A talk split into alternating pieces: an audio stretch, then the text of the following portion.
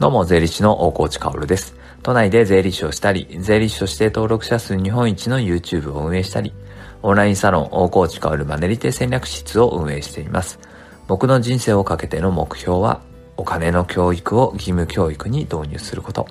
そして日本全体のマネーリテラシーを高めていくことです。それに向けて YouTube、ラジオ、Twitter や書籍などを使ってお金の教養、税金の知識をカジュアルに発信しています。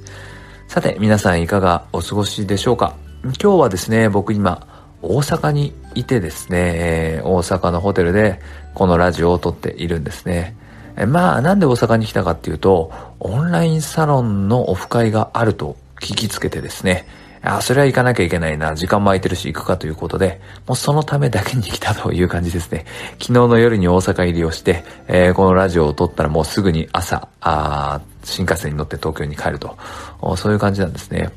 ただまあ来てみて分かったのは、まず道中新幹線往復5時間ぐらいですから、まあそこでずっと作業できるんですよね。で、僕家にいてパソコンに向かってることってものすごく多いので、時間として長いので、あれこれ全然なんか時間ロスってないな。むしろ新幹線でなんか集中できて効率いいんじゃないかとかも思っちゃいましたね。えー、だからまあまあ今回来てそういう意味でも良かったなと思うし、まあ以前ね、オンラインサロンのオフラインみたいなのがすごい重要だよみたいな話ってラジオでもしたと思うんですけど、先週の東京オフ会に引き続き今週会ってですね、やっぱみんなで会って話すっていうのはいいですね。理念の共有した仲間、共通言語が多い中でこう話すとですね、愚痴とかなんてね、もう一つも出てこないんですよ。もう本当に、まあ、あみんなね、僕はお金の教育を変えていきたいってことは知っているし、それに共感してくれている人たちだから、まあ本当に僕にとっては大切なんですよね。まだ何者でもないというか、まだこれから全然達成していくかもどうかもわからない夢にね、え、その船にもう最初に乗ってくれた人たちですから、あの、会えると言うんであれば、いろんなとこに行って、まあ昨日ね、えー、オンラインサロンのメンバーと話して、えー、あ、これやろう、あれやろうって決まったこともありましたから、あまあ本当に有意義な時間を過ごせたかなと思います。そしてやっぱり新幹線でさっさっと行けるね、場所っていうのは、距離はあるけれども、道中仕事できるし、すごい近いなって感じました。まあそんな感じの土曜日でした。で、まあ一つ、あの、公共の電波を使ってあれなんですけど、まあ大阪に行くと決めたというか、大阪に行くときにね、まあ連絡するよと言っている、友達がいて、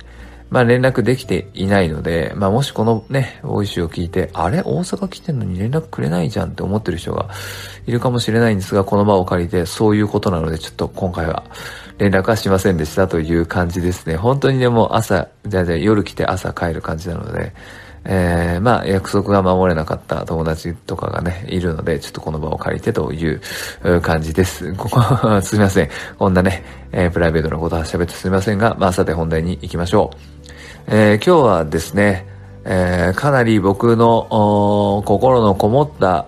企画がスタートしたので、まあ、それについてお話をしたいなと思います。まあ、題して、えー、親子で聞きたいお金の話というものですね。これを YouTube にアニメーション動画として載せ始めましたよという話です。これは僕のメインチャンネル、大河内かるの税金チャンネルではなくてね、オンラインサロン大河内かるマネリティ戦略室公式 YouTube の方に載せています。ぜひ、えー、チャプターの URL に貼っておりますので、ぜひぜひ子供のいらっしゃる家庭とかね、これから子供が生まれてくる家庭とかね、えー、夫婦の方とかですね、えー、まあ子育てに少しでも関心がある人、あとは子育てじゃなくても子供を教育している立場にある人、小学校の先生とかね、えー、そういう方はもうぜひ見てほしいなと思います。これからまあどういう形になっていくかっていうのはまだまだ手探りの状態はあるんですけど、本当にフィードバック欲しいですね。えー、僕はもうこれからあ人生をかけてやっていくのは当然、冒頭いつも言ってるようにお金の教育を義務教育に導入することと言っているんですが、えー、まあそこに向けてなかなかね、やることって本当に多くて、でも僕の立場としてはやっぱり、この子供に対してお金の教育をしていくっていうのは、まあなかなかできないので、世間ではなかなかできないことになってくるので、いろんなしがらみがあってね。じゃあここを僕がやろうって、えー、結構覚悟を決めてやっていくので、僕の肝入りのプロジェクトであります。なので、まあ、土曜日の夜、まあ夕方だね、6時にですね、毎週動画を上げていけるように頑張りますので、もうぜひフィードバック欲しいなと思うんですね。で、昨日はまあどんな話をしたかというと、まあこれ残り5分で喋っちゃうとね、喋りきれちゃうんだけど、まあ僕がよく言っているお金はまず道具なんだよっていうことを話しました。で、親子で話してねっていうことを伝えるアニメーションですね。ハサミ、筆箱、定規、えー、包丁、いろいろ道具ってあるけれども、それぞれ役割があって、それを使う人が悪い人だったら悪くなっちゃうし、いい人だったらそれは便利に使えると。お金もそれと何ら変わりがないんですよっていう話ですね。僕がいつもしている話です。だからお金っていうのは道具であるから、使う人が綺麗に使えばあそれは素敵なことだし、汚く使えばそれは銭ゲバにもなると。ただ、お金を稼いでいるからとか、お金をたくさん持っているからとか、お金の話をたくさんするからその人は悪い人だっていう、そういう感覚を持ってるならそれはやめようねっていう話ですね。そして子供を通してそういう教育をしている親がいるんであったら、あその間接的にそれはやめてくださいっていうメッセージもあります。こういう話をね、どんどんどんどんしていきたいなと思うんです。子供の金融教育っていうのは大切だけれども、小学校でも中学校でも、つまり義務教育では絶対教えてくれないし、高校大学でも、まあ教わることはないんですよね。じゃあ社会に出たら誰かが教えてくれるかって言ったら、教えてくれないんですよ。税理士だろうと、サラリーマンだろうと、みんな一緒で、マネーリテラシーについて高まっていくっていうことは、一度お金と向き合わなきゃいけないです。税理士って、税理士業務はできるけれど、マネーリテラシー低い人いっぱいいます。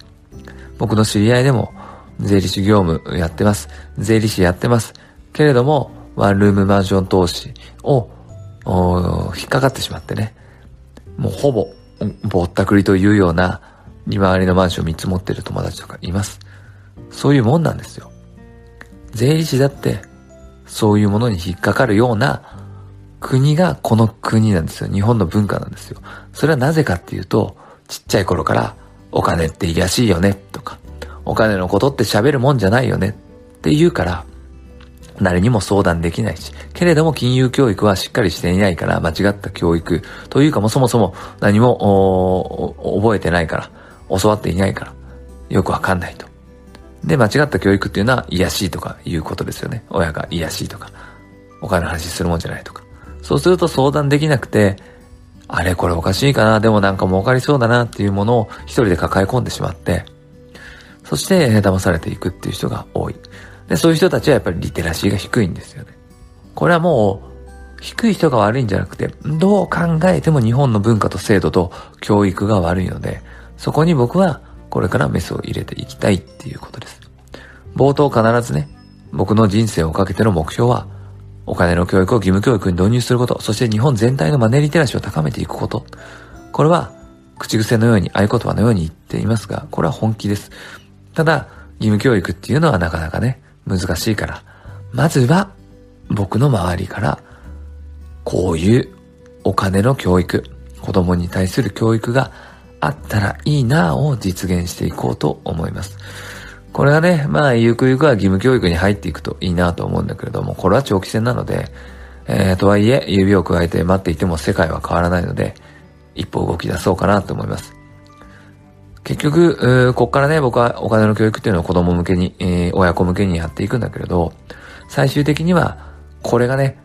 有料ですごく高いものになったら情報格差が生まれて、結局、マネーリテラシー高いのって金持ちだけだよねってなっちゃうので、そこは何としても避けたい。これをだから、なんとか